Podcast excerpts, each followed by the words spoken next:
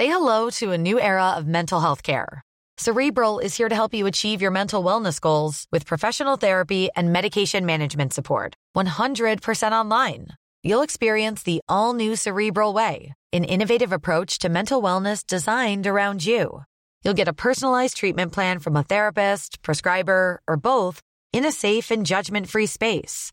Your Cerebral therapist or prescriber will outline a customized plan with clear milestones along the way so you can get to feeling your best. With Cerebral, you're not alone in your mental health journey. We're here to empower you to live a fulfilling life. So take that first step towards a brighter future and sign up today at cerebral.com slash podcast and use code ACasts to get 15% off your first month. Offer only valid on monthly plans. Other exclusions may apply. Offer ends July 31st, 2024. See site for details.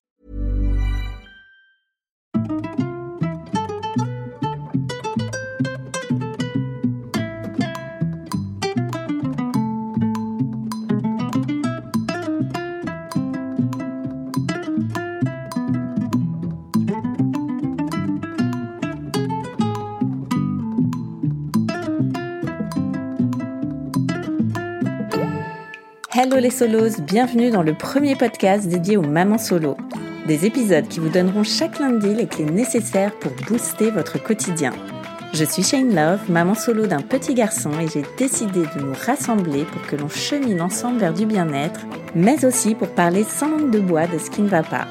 Alors installez-vous confortablement, vous êtes ici chez vous. Swazik a toujours tracé sa route au fil de ses rencontres amoureuses jusqu'à arriver à bon port sur l'île de Saint-Barthélemy aux Antilles. Elle vit sur un bateau avec son copain marin, la vie est plutôt douce à première vue. En réalité, son couple traverse quelques tempêtes. Swazik découvre sa grossesse qui n'était pas du tout prévue au programme et lorsque sa fille a 8 mois, c'est la rupture avec le papa. Lui continue de naviguer aux quatre coins du monde quand elle se retrouve sans logement, sans travail, avec son bébé et quelques vêtements dans son sac. Elle part alors en croisade pour reconstruire sa vie de maman solo, jusqu'à reprendre ses études et réussir ses concours. Une immense fierté couplée à une immense fatigue qui va lui faire perdre pied et la conduire au burn-out. Après un an à tenter de redresser les voiles, Swazik se reconstruit, abandonne son nouveau métier de professeur des écoles pour devenir femme de ménage dans les luxueuses villas de son île. Dans cet épisode, on parle de challenge, du regard des autres, de petits espaces et de liberté. Bonne écoute Hello Swazik, tu vas bien? Eh ben Bien, merci. Merci à toi pour euh, pour l'invitation. Et oui, oui, ça va bien. Avec le décalage horaire, c'est le matin chez moi, donc euh, la petite voix, la petite voix du matin, mais ça va, tout va bien. bah justement, présente-toi un petit peu. Dis-nous euh, où est-ce que tu vis, quel âge tu as et depuis combien de temps tu es maman solo? Alors, eh bien, je m'appelle Swazik, j'ai 38 ans, bientôt 39. Euh, je suis expatriée sur une petite île des Antilles, Saint-Barthélemy, depuis bientôt 14 ans maintenant. Euh, Et puis, je suis maman solo. Alors, justement, je me suis posé la question, depuis quand je suis maman solo? Euh, Depuis euh, un peu le début, quoi.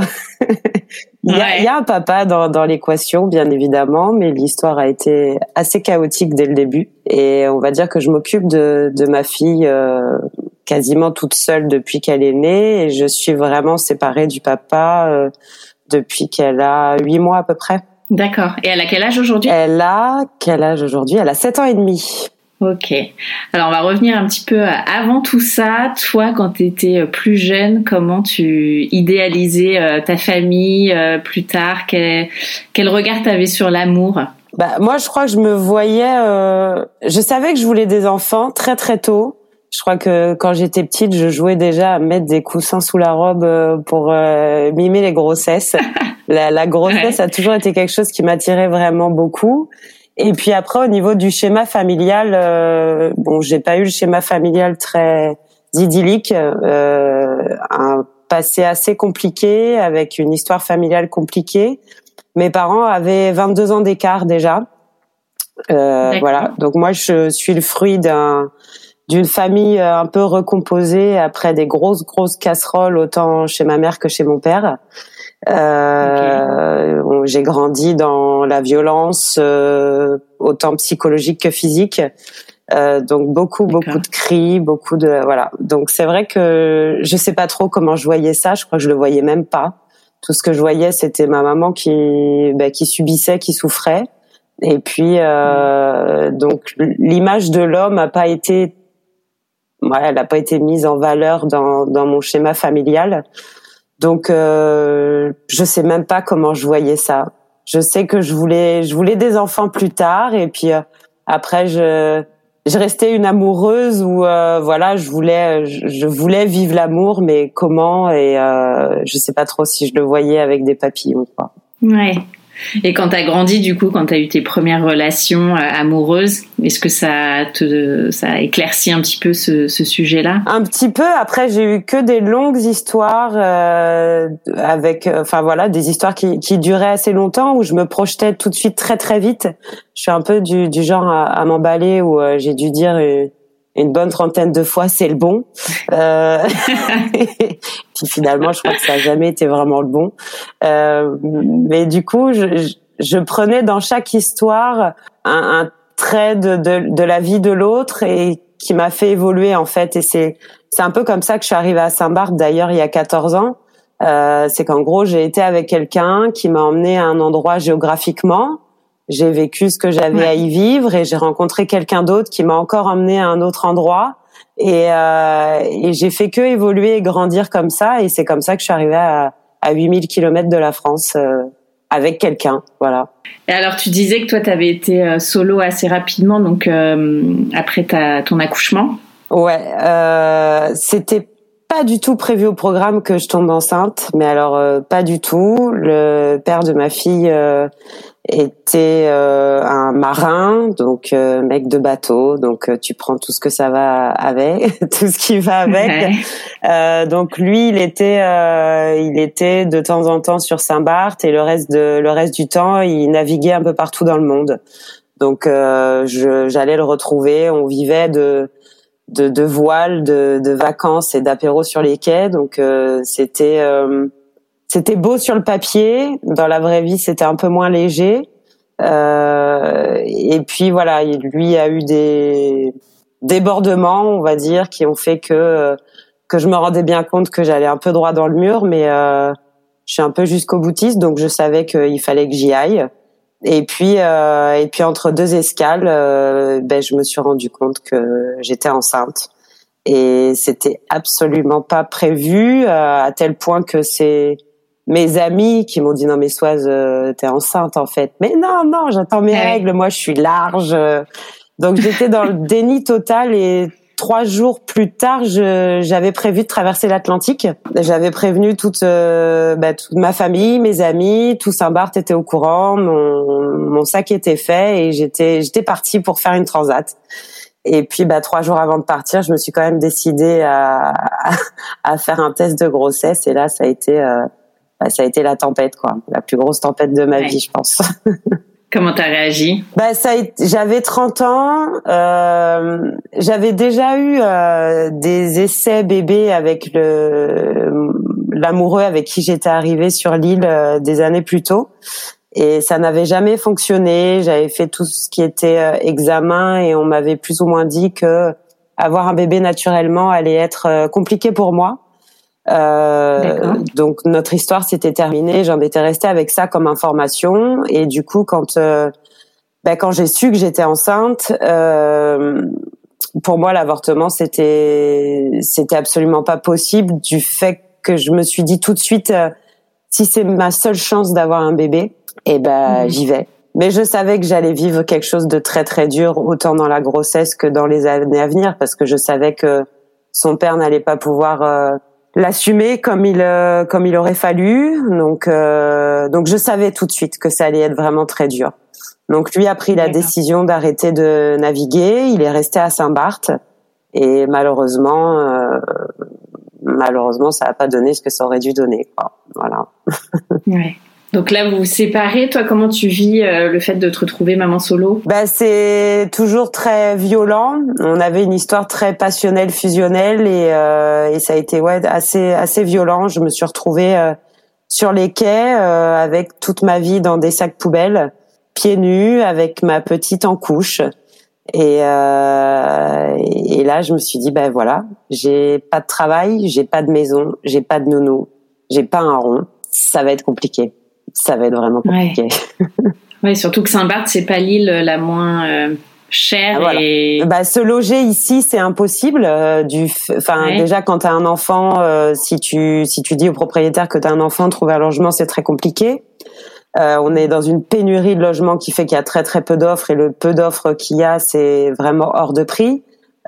Pour la simple chambre en coloc on est dans ouais 1000 1000 1002 1005 donc voilà donc de plus, n'ayant pas de situation euh, professionnelle à cette époque, euh, parce que j'avais décidé d'arrêter de travailler pour élever la petite. Euh, et mhm. puis les nounous, c'est pareil. Trouver des nounous, c'est vraiment pénurie ici. Donc ouais, j'avais j'avais rien quoi. En fait, j'avais absolument rien. J'avais juste ma rage, ma rage de m'en sortir et puis l'énergie que que ma fille me demandait pour mettre un pied devant l'autre et puis continuer d'avancer quoi. C'était quoi les premières étapes? Comment t'as fait justement pour avancer petit à petit? Bah, Ça a été de nous trouver un, un toit pour la journée déjà. On, voilà, on fonctionnait vraiment à ça. Pendant trois mois, je me suis retrouvée sans logement avec elle. Donc euh, elle, elle avait huit mois. Euh, on squattait les maisons des copains qui partaient en vacances. Euh, voilà, donc on, pendant trois mois, on a un peu squatté euh, à droite, à gauche, avec toujours toutes mes affaires dans mes sacs poubelles. Je sais même pas comment j'ai fait pour tenir.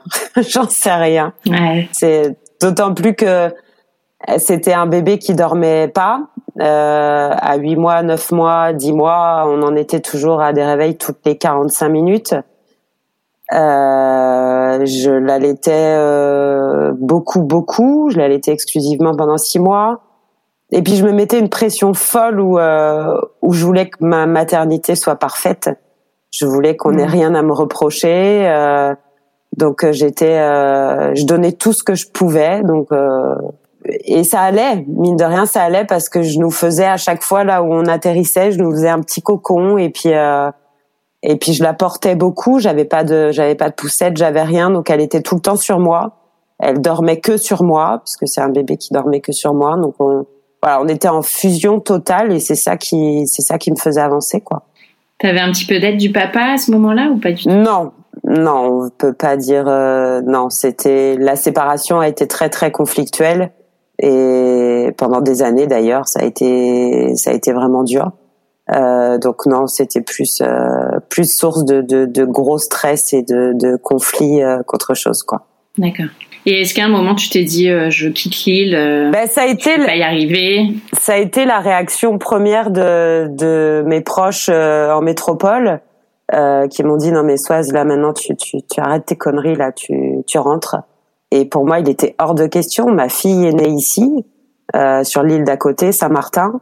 Je voulais qu'elle ait qu'elle ait des souvenirs de son de sa terre d'accueil parce que elle est saint-martinoise, elle est antillaise de, de cœur, et je voulais qu'elle grandisse là, je voulais qu'elle sache son histoire, et je voulais pas devoir lui raconter euh, à 4 ans, 5 ans que bah oui, elle était née sur une île, et mais que finalement cette île, elle la connaît pas. Donc euh, il y avait quelque chose d'hyper euh, viscéral à l'idée de, de, de vouloir rester ici pour elle, quoi. Et pour moi aussi, peut-être, je sais pas. Donc là, sur place, tu as des amis, euh, aucune famille? J'ai aucune famille. Alors à l'époque, j'avais encore ma maman que j'ai perdue euh, après. Donc euh, j'ai voilà. Après, quand t'es expat déjà, euh, bah t'as, rarement tu as ta famille près de toi. donc non, sur l'île, j'avais personne. J'avais que des amis qui deviennent la famille. Quoi. C'est les c'est les tatas de cœur qui prennent le relais un peu. Euh, chacun à sa manière, mais non, non, j'étais. Puis je demandais, je demandais très peu, quoi. J'étais vraiment, euh, j'étais vraiment seule, seule, seule à m'occuper d'elle et seule avec elle, quoi. Ouais. Et du coup, en parallèle, tu as dû euh, chercher du travail ou tu t'es donné un temps pour bah, je déjà t'occuper de ton bébé? Je me suis donné un temps. j'ai trouvé une nounou pour pour le. Ouais, ça faisait quoi? Pour ces un an à peu près. Donc ça faisait ouais trois quatre mois que j'avais quitté le bateau parce que oui je vivais sur un bateau avec son père. ah. D'accord. Euh, donc du coup j'ai trouvé une nounou ouais ça faisait quatre mois que j'avais quitté le bateau et là je me suis dit c'est le moment pour trouver du travail. Euh, j'ai dû changer de, de voie parce que hum, j'étais clown.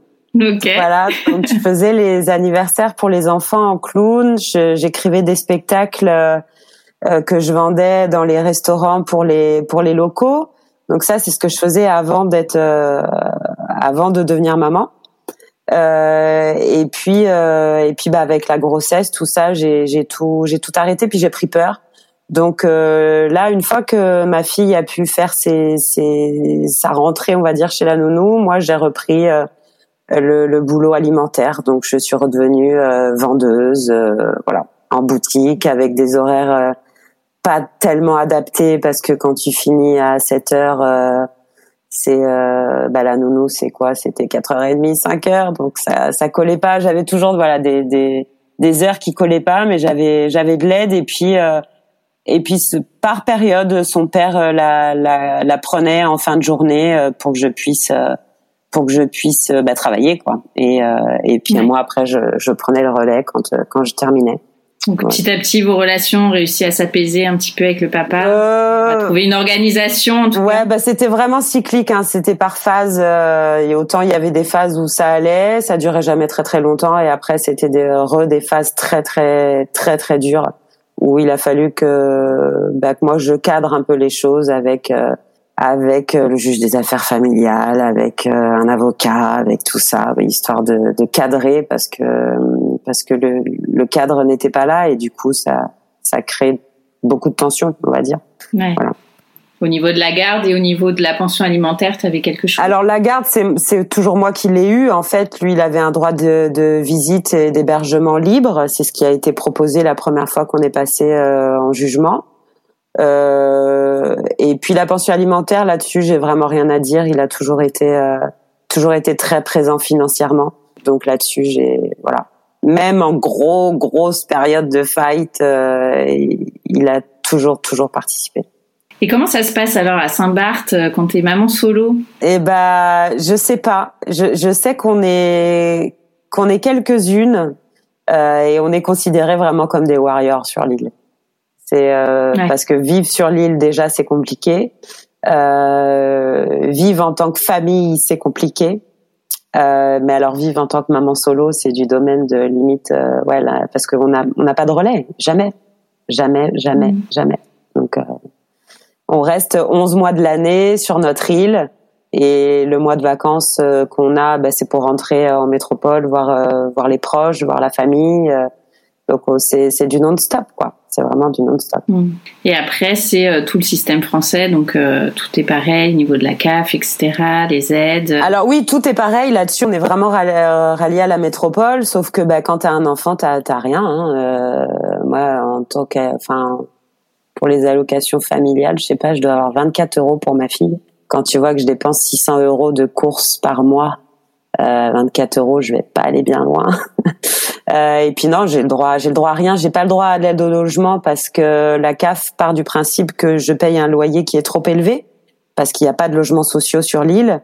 Euh, donc là, pour te donner une petite idée, je vis dans une chambre de 25 mètres carrés, je paye 1200 euros et j'ai droit à rien. Voilà. Donc, euh, donc on n'a rien. Ok. donc comment tu t'en sors On travaille beaucoup. On travaille énormément. Euh, une fois que ma fille a eu euh, trois ans, euh, là j'ai voulu euh, assurer nos arrières et j'ai eu l'opportunité de rentrer dans une école en tant que professeur des écoles suppléante. Euh, et là, je me suis retrouvée en tant que maîtresse de petite section de maternelle et ça a été le la révélation. Ça a été le, le, le, gros kiff professionnel avec des horaires en plus complètement adaptés à l'école, eh puisque ma fille était elle en moyenne section quand moi j'ai commencé la petite section. Euh, et puis du coup, je me suis, bah, je me suis battue et, euh, et j'ai repris mes études. Euh, j'ai fait une formation, euh, j'ai passé un master euh, éducation et formation de l'enseignement en alternance avec un institut en Guadeloupe. Euh, donc j'ai passé mon master 1, j'ai passé mon concours de professeur des écoles, j'ai passé mon master 2, j'ai tout eu et puis j'ai été euh, j'ai été titularisée en tant que professeur des écoles. Et puis bravo. Ouais. Donc ça c'était vraiment la, la bataille et sachant que j'ai perdu ma maman le jour de ma rentrée en master. Ah Donc euh, en, plus. voilà. Donc en gros, je pense que j'ai mis tout mon deuil, toute ma rage, toute ma tristesse dans ce dans ce master et dans ce concours. J'ai passé deux ans, euh, nuit et jour, à bosser euh, comme une acharnée. Euh, ouais, c'est ce que j'allais te demander, comment tu t'organisais. Euh. Bah en gros, le matin, je levais la petite, je, nous levais, je la préparais, je la déposais à l'école. Moi, j'étais donc un stit à temps plein, j'avais ma classe à temps plein. Tous les mercredis, j'avais des cours en visio et des devoirs à rendre en visio. Donc là, euh, ben, j'avais la petite euh, dans les pattes où elle savait que euh, il y avait des grandes maîtresses qui filmaient et qui enregistraient, donc il fallait pas faire de bruit. On avait des, des temps pour faire des devoirs, un exercice en gros pendant une demi-heure le mercredi après-midi. Bon bah moi au lieu de faire l'exercice, fallait qu'en plus je joue à la pâte à modeler, à la peinture et que je fasse mon exercice dans le temps imparti. Et puis après, ben, le, le, le soir, dès que j'allais la récupérer à l'école, je m'occupais d'elle, tout ça, je la couchais. C'était toujours une petite fille qui dormait toujours pas, donc euh, qui arrivait à se laisser euh, partir dans le sommeil vers 22 heures. Et puis, euh, et puis moi, vers 22 heures, et ben là, ma, ma troisième journée euh, commençait où je faisais mes devoirs. Et j'avais souvent des plateformes jusqu'à 6 heures du matin, j'avais pour rendre les devoirs. Et euh, souvent, je finissais mes devoirs vers 3 heures, 4 heures du mat. J'envoyais mon devoir sur la plateforme, je dormais une heure ou deux, et puis après, hop, je repartais. Euh, je la levais, je nous préparais, je l'emmenais à l'école, euh, voilà. Donc j'ai fait ça pendant un an, euh, avec des phases où, avec le master, on avait des vacances quand même, donc j'avais des phases un peu plus cool. Et puis après, bah, le, le, concours de professeur des écoles que bah là, je, j'ai misé le hold-up. Hein, je l'ai absolument pas préparé parce que j'avais pas le temps. Euh, bah, je l'ai eu. Comment, j'en sais rien, mais euh, je l'ai eu. Et puis après, ça a été la deuxième année avec le master 2 où là, on, a un peu moins rigolé vu qu'il y a un mémoire à rendre. Et, euh, et je me suis retrouvée en plein confinement à devoir euh, faire mon mémoire parce que j'avais absolument pas pu anticiper et euh, donc là aussi ça a été un peu un peu costaud ouais. Ouais. Mais alors quand tu as ces résultats positifs, euh, comment qu'est-ce que tu as ressenti euh, hormis j'imagine une énorme fierté de bah, il y avait il y avait quelque chose de ouais du fait de je, je me sentais surhumaine, c'était un peu bizarre, c'est comme je pense que c'est comme quand une femme accouche en péridurale. Euh, il y a quelque chose du domaine du euh, moi je l'ai fait et je, suis super puissante et c'est hormonal et je le contrôle pas tellement. C'est mon corps et ma tête qui me dit que j'ai fait quelque chose de dingue. Et ben moi par rapport à ce mémoire que j'ai accouché, euh, euh, voilà, il y a eu quelque chose du fait de waouh, j'ai tout donné et euh, j'ai eu les félicitations du jury. J'ai eu 18 euh, j'ai réussi à, à, pondre un mémoire en un mois, 90 pages euh, en plein confinement avec une petite de 5 ans. Forcément, c'était beau, c'était chouette, j'étais tellement fière de moi, euh, mais bon, c'était trop beau, quoi, puisque puisque très vite euh, les emmerdes ont recommencé, j'ai perdu ma case, je me suis retrouvée à nouveau à devoir me battre, à nous retrouver un logement. J'ai enchaîné, euh, j'ai eu la dingue euh, qui m'a cloué au sol. Euh, ma fille a eu la dingue aussi. J'ai fait ma première entrée en tant que titulaire. J'ai fait trois jours et j'ai fait un burn-out de l'espace. Ah, voilà. ouais. Donc, comment t'as su que t'étais en burn-out? Bah, j'ai commencé déjà juste après la rédaction de mon mémoire. J'ai vu que j'ai commencé à dérailler. Euh, J'arrivais plus trop à parler, j'arrivais plus trop à être concentrée, j'arrivais plus à à envoyer un mail, à plus aucune patience avec ma fille, plus rien. Euh, et elle, elle comprenait pas parce que ça faisait deux ans que je lui disais que dès que ça allait être terminé, euh, j'allais enfin pouvoir m'occuper d'elle. Et là, non, je, je sentais que j'étais toujours pas capable. Euh, mm. Et puis, bah, l'été, voilà, j'ai senti des grosses, grosses crises d'angoisse. Euh, un sentiment de j'y arriverai pas, j'y arriverai pas, j'y arriverai plus. J'ai tout donné, j'ai plus aucune énergie pour préparer ma classe en tant que titulaire. Euh, j'ai été mise sur euh, un double niveau, donc en tant que titulaire en première année, c'était énormément de travail. Je me suis mis une pression folle et et voilà. Donc j'ai commencé par ne plus manger, ne plus dormir, euh, des grosses crises d'angoisse et puis bah je, je, sentais, je me suis vue partir complet quoi. Et j'ai juste eu le temps, ouais, de, de, de je sais pas, de, de j'ai fait trois jours d'école, quoi. Horrible. après tout ce que après tout ce que je venais de de me battre pour me pour nous sécuriser, pour montrer aux autres que j'avais été capable d'un truc de dingue, je m'écroule comme une merde sur la ligne d'arrivée, quoi. Donc là, il se passe quoi à ce moment-là? Qu'est-ce que tu fais? Bah là, je, moi, dans ma tête, il faut que je sois hospitalisée euh, mhm. parce que je suis vraiment en train de dérailler. Et c'est là où j'ai eu du soutien des copines où on m'a dit non mais là, euh, sois euh, hospitalisée en psy, ça veut dire euh, ça veut dire la Guadeloupe, ça veut dire tu, comment on fait, comment tu comment tu fais avec la petite quoi? Donc en gros, je me suis comme euh, auto-hospitalisée à domicile, où là j'ai eu du relais avec le, le c'est le parrain de ma fille qui m'a qui m'a vraiment bah, porté quoi. Les copines venaient chercher la petite en haut de la maison pour l'emmener à l'école, me la redéposaient. Et puis le parrain de la petite venait tous les soirs pour me faire à manger, pour qu'elle mange. Et puis euh, et puis bah il partait une fois que j'avais pris mon médoc et que j'allais me coucher en même temps qu'elle à 8 heures quoi. En gros, j'ai passé j'ai passé 9 jours où je me rappelle de rien. Ouais, tu dormais la journée, tu dormais la nuit. Ouais, je vraiment le, le, les médicaments m'ont cloué et c'était le but, c'était que qu'il se passe plus rien quoi, que que ma tête arrête complet. Donc euh, j'ai pu le faire euh, à domicile. Euh, je sais pas si c'était très intelligent, mais euh, mais c'est comme ça qu'on a qu'on a géré le truc quoi. Ouais. Combien de temps ça a duré en tout? Un an. Un an? Ouais, un an. Un an parce qu'après après l'état du burn-out, j'ai commencé vraiment à reprendre pied un tout petit peu, c'est-à-dire euh, réussir à envoyer un texto, réussir à préparer un petit déjeuner pour ma fille, euh, réussir à mettre une machine à laver à tourner. Euh, en gros, je savais plus rien faire quoi. Je je savais plus faire à manger, j'étais incapable de conduire, incapable d'aller faire mes courses, incapable de plus rien quoi. J'ai vraiment le cerveau qui a grillé complet quoi. Et euh, donc après cet état, une fois que j'ai commencé à voilà à reprendre un peu un peu pied, euh, bah t'enchaînes avec euh, la dépression qui te qui te cloue au sol quoi. Donc euh, violent, hyper violent. Comment t'as réussi à remonter la pente? Je crois que j'ai j'ai un mental de dingue. euh, j'ai une j'ai une force de vie qui malgré tout me quitte pas. Euh, et puis euh, et puis j'ai j'ai cette lucidité où je j'arrive à poser des mots directs sur ce que je suis en train de vivre. Je sais que je vis un mmh. burn-out, je sais que j'ai une dépression, je sais que je vis une dépression sévère. On n'est pas juste dans le dans la dans le petit coup de déprime.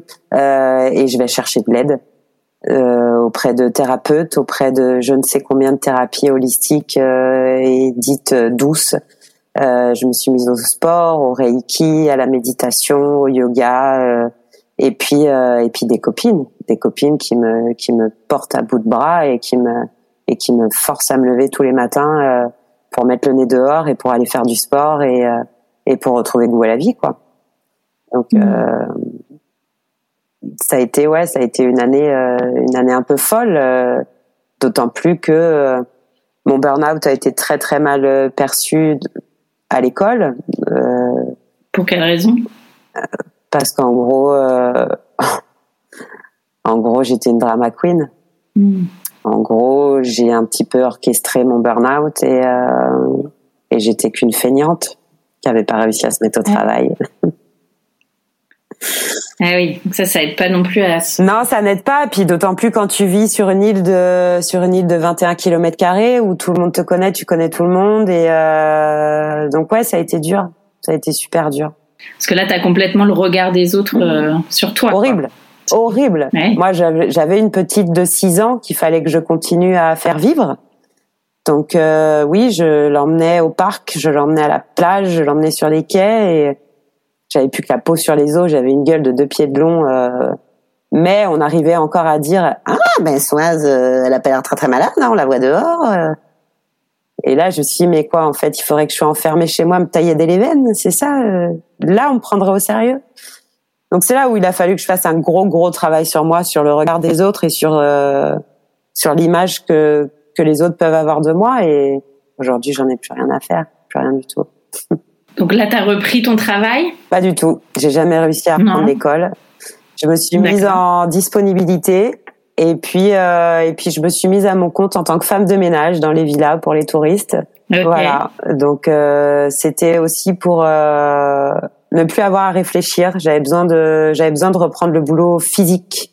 J'avais, j'ai vraiment perdu beaucoup de capacités euh, intellectuelles, on va dire, après le burn-out.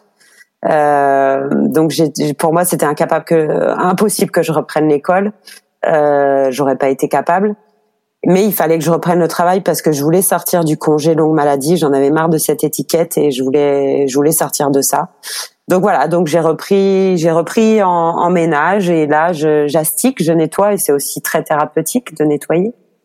Euh, mmh. Et puis donc je suis à mon compte, je fais mes horaires, je gagne bien mieux ma vie que lorsque j'étais instite.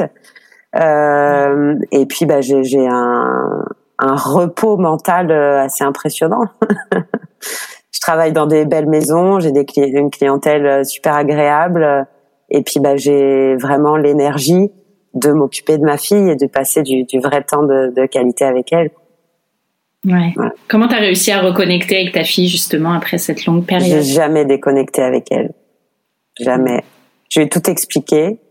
Elle savait que mon cerveau il avait eu trop d'informations et que mon cerveau avait grillé, que c'était pas grave et qu'il fallait juste que je prenne du temps.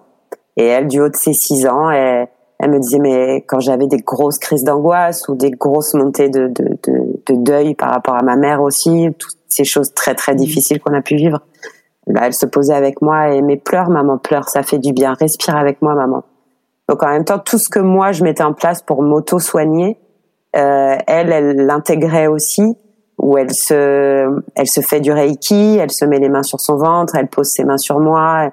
Dès qu'il y a une émotion un peu trop forte, euh, on, on en parle. Donc non, j'ai absolument jamais, jamais, jamais déconnecté avec elle. Hmm. Comment tu décrirais votre relation à toutes les deux? Bah, on nous dit très fusionnel. Alors, euh, et j'ai l'impression quand les gens disent ça, c'est assez péjoratif. Donc euh, oui, forcément, forcément qu'on est fusionnel, mais on a tellement vécu de choses, elle et moi, euh, à vivre dans des endroits très très petits, très euh, voilà, on vit sur une petite île, on vit dans des petits endroits, on est toujours l'une avec l'autre, l'une sur l'autre. Euh, donc ouais, on est. Et puis elle me connaît par cœur autant que je la connais par cœur elle sait, on n'a même pas besoin de se parler. Tu vois, ce matin encore, euh, on, on se lève et on se parle pas. Il a pas de bruit. On est, euh, on, est très cérébral l'une comme l'autre. Donc on est souvent dans la lune et euh, et voilà, on n'est pas obligé de se, se, parler en fait. Voilà. Ouais, vous avez chacune votre espace dans ce petit espace. Complètement, Hmm. Ouais. Et vous êtes souvent à l'extérieur? On, ouais, on est souvent, bah, souvent à la plage, puisque forcément, mm. voilà, on est souvent, souvent dehors. Mais on, on, est aussi très souvent dans notre cocon, dans notre nid. Euh, elle a son petit coin, j'ai mon petit coin. Elle respecte euh, quand là euh, j'ai besoin de silence ou quand elle, elle en a besoin. Euh, on arrive à, à vivre ensemble. Et alors au niveau de l'amour, ah, je disais que. Mm. Bah écoute, euh, ça fait un an et demi que j'ai un amoureux dans dans notre vie, puisque la vie toute seule n'existe pas. Euh, donc forcément, refaire ta vie quand t'as un enfant 7 euh, sur 7, un 24, euh, bah c'est pas évident. C'est pas évident mm. parce que parce que bah, il a pas pu, on n'a pas pu euh, créer un couple. Le couple, il a jamais existé. Euh, on s'est retrouvé tout de suite en, en famille recomposée. Euh, donc, Lui, il a des enfants Non, il n'a pas d'enfants. Et autant, euh, autant au, au début, euh, c'est waouh, c'est génial. Euh, Ça se passe, ça se passe d'une simplicité sans nom. Et puis après, sur le papier, je pense que ouais, il se rend compte de ce que c'est que que d'avoir un enfant non-stop. Donc, euh, on va dire que c'est ouais, c'est pas c'est pas si facile que ça. Et il a son chez lui, on est dans notre chez nous. Il fait partie de notre vie, on fait partie de la sienne. Mais euh, pour l'instant, il n'y a pas il y a pas plus. Voilà. Ouais. Et toi, justement, quand tu l'as rencontré, que c'est devenu un petit peu plus sérieux, est-ce que tu as eu peur aussi de faire entrer quelqu'un euh, dans ce, ce, petit cocon à deux? Pas du tout. Et euh, autant autant ma fille euh, que moi, on a été, euh, on lui a fait une place tout de suite dans dans notre vie. Euh, elle euh, s'est toujours positionnée avec tellement de, de sagesse par rapport à, à la place qu'il prenait vis-à-vis de moi parce qu'elle me connaissait qu'en tant que maman, euh, me eh connaît pas en tant qu'amoureuse. Et euh, elle a été mais tellement tellement chouette. Euh, et euh, et moi j'ai toujours voulu aussi lui laisser à lui euh, la possibilité de la reprendre, de l'éduquer entre guillemets, parce que bah oui, on, on fait un trio quand même pas mal de d'heures euh, dans dans la semaine, euh, donc euh, donc ouais, je lui ai laissé, je lui ai laissé cette place et après je suis peut-être pas objective, j'en sais rien. Lui pense qu'il la trouve pas à sa place, que c'est très compliqué de trouver sa place entre nous deux. J'ai pas de recul. Donc je je vais pas dire qu'il a tort ou qu'il a raison, j'en sais rien je sais pas. Ouais. Tu sais ce que tu pourrais faire pour que ce soit plus accessible pour lui? Est-ce qu'il te donne des petits Non, parce que là, je pense qu'on en est arrivé à un stade où c'est euh, c'est lui, ça lui convient. Il veut pas plus en fait, tu vois. Donc mm. euh, donc ça lui va. Il sait que la place elle est là et euh, je sais pas s'il a spécialement envie de la prendre plus que ça. ouais, d'accord. Bon, petit à petit, ouais. quoi, affaire à suivre. Ouais, à suivre. Et alors toi, euh, bah avec le recul, toutes ces années, euh, sur tout ce que tu as traversé, quel regard tu portes sur euh, Swazi qui a qui découvre sa grossesse, qui se retrouve maman solo? Comme je t'ai dit, je, je, me dis, je lui dirais à celle-là, celle qui, qui vient de faire le test de grossesse, que bah ouais, t'avais raison, t'avais raison quand tu t'es dit que t'allais en chier. euh, mais mais en même temps, aujourd'hui, j'ai pas envie de dire que je suis fière euh, de ça parce que j'ai plus du tout envie justement de me de me positionner dans ce personnage de je suis une warrior euh, parce qu'à trop vouloir faire faire ça, je, me suis mis des challenges euh, plus difficiles les uns que les autres et c'est ce qui a fait que j'ai complètement perdu pied et que je suis allée trop loin. Donc euh, aujourd'hui, j'ai juste envie de de l'équilibre, de retrouver un équilibre et euh, je trouve pas ça si compliqué que ça euh, d'élever ma fille seule aujourd'hui. Euh, si c'était à refaire, euh, je serais pas capable de le refaire maintenant. Euh, je le referais tout pareil, mais aujourd'hui, après bientôt huit ans de, de maman solo, j'ai j'ai pas l'énergie. Je sais que je l'aurais je l'aurais pas, mais euh, mais j'ai réussi. ouais. Et tu penses qu'il y a une pression aussi de la société, hormis la pression qu'on se met soi-même, bon, qui sont liées euh, de... Ah bah euh, une pression, enfin, je sais pas si c'est une pression, c'est plus une étiquette ou euh, après c'est peut-être moi qui me la colle, hein, mais j'ai l'impression d'être une cassos quoi. Enfin, j'ai ben, j'ai tout foiré. je vis dans une chambre de 25 mètres carrés sur une île. Je suis femme de ménage et et en plus de ça, j'élève ma fille toute seule. Ah bah super. Et euh, bah, mais pourtant non, on me le dit pas. Hein. Personne ne me dit ça. Mais moi, c'est ce que je me dis. Ouais, je me dis bah t'es nul, mais t'es nul. Voilà.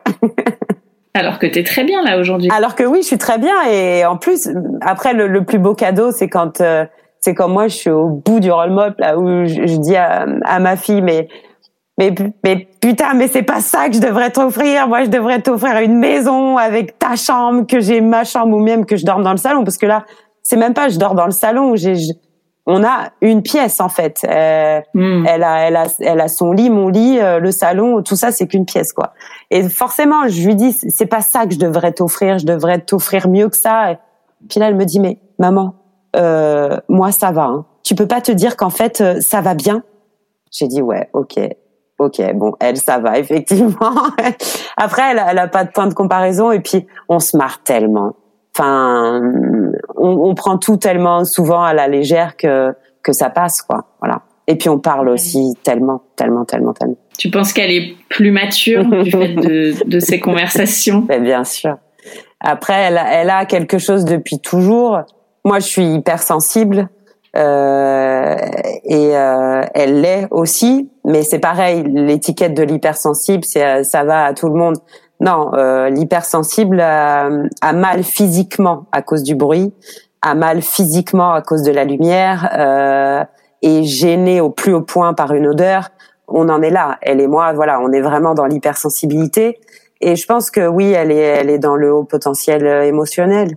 Elle, euh, elle voit des choses que les autres ne voient pas. Elle entend des choses que les autres n'entendent pas. Elle sent des choses que les autres ne sentent pas. Euh, depuis toujours, elle a une maturité de, de émotionnelle de dingue. Donc, euh, et ça lui va. Et j'étais pareil. Donc, euh, moi, ce qui a fait que ça m'a été compliqué, c'est que ma mère l'était aussi, et ma mère n'a absolument pas euh, trouvé d'outils pour se soulager elle, et encore moins pour me soulager moi. Euh, moi, je, je, je, vais piocher dans tous les outils possibles et inimaginables pour euh, pour la soulager, pour pas qu'elle souffre de son hypersensibilité, pour pas qu'elle souffre de de son hyper émotionnalité, euh, tu vois, tu vois, c'est et et elle sait, elle sait qu'elle euh, qu'elle est pas comme les autres. Mm. Voilà. C'est quoi ton rêve aujourd'hui? Si on te donnait une baguette magique là, euh, un vœu à réaliser, bim. D'avoir euh, d'avoir une maison. mm. Quelle est sa chambre? Ouais, d'avoir un peu un peu plus de stabilité quoi, encore. Et tu disais je veux pas me mettre enfin je veux plus me mettre dans la case warrior. Ouais. Euh, pour toi, c'est quoi une maman solo? Bah, c'est une warrior. c'est ouais, je sais pas comment on fait parce que parce qu'on fait sans si encore tu avais le temps de te poser la question de comment tu vas faire, c'est que t'as même pas la question en fait. Et euh, chaque prise de décision, ma fille a eu des problèmes de santé euh, petite et tout ce que tu dois décider, tout ce que tu vis, tu tu le prends mais mais tellement en pleine poire parce qu'il y a personne pour te donner la main à côté de toi, pour décider avec toi, pour euh, pour vivre le, le, la, tempête avec toi. Et, et ça, c'est c'est du quotidien. C'est les, les, crises de frustration à deux ans, c'est c'est les crises à quatre ans. C'est euh, là, elle va avoir huit ans, on est encore dans autre chose. On, euh, et c'est il y a personne pour prendre le relais, jamais. Après, c'est quelque chose que je me suis répété euh, je crois que le jour où, où je l'ai sortie, où elle est née, tu vois, en plus elle est née le 24 décembre, et euh, le jour où, où, voilà où je l'ai sortie moi de moi, et je me suis dit, je, elle m'a choisi, je suis la meilleure maman qu'elle qu puisse avoir. Alors forcément, je vais avoir des loupés, mais je suis pas, je suis très peu dans la culpabilité. Euh, hormis quand je suis en crise et que je pète un câble parce qu'elle me met la musique à fond et que j'en peux plus d'être dans un mètre carré et je me dis que je devrais lui offrir autre chose. Mais au-delà de ça, je culpabilise pas de, de, de ce que je suis et de ce que je fais avec elle. Je sais que c'est comme ça. Et elle m'a choisi et il y a personne qui pourrait faire mieux que moi. Personne. Voilà. Merci beaucoup, Sadi. Merci à toi. La parfaite euh, conclusion. Merci d'avoir écouté cet épisode, j'espère qu'il vous a fait du bien. Si c'est le cas, n'hésitez pas à mettre 5 étoiles sur votre application podcast préférée et à en parler autour de vous. Ce petit geste m'aidera beaucoup à faire connaître Hello Solos. Je vous souhaite à toutes une très belle semaine et vous donne rendez-vous lundi prochain pour un nouvel épisode. En attendant, direction Instagram sur le compte hello.solos pour retrouver la communauté décomplexée des mamans overbookées.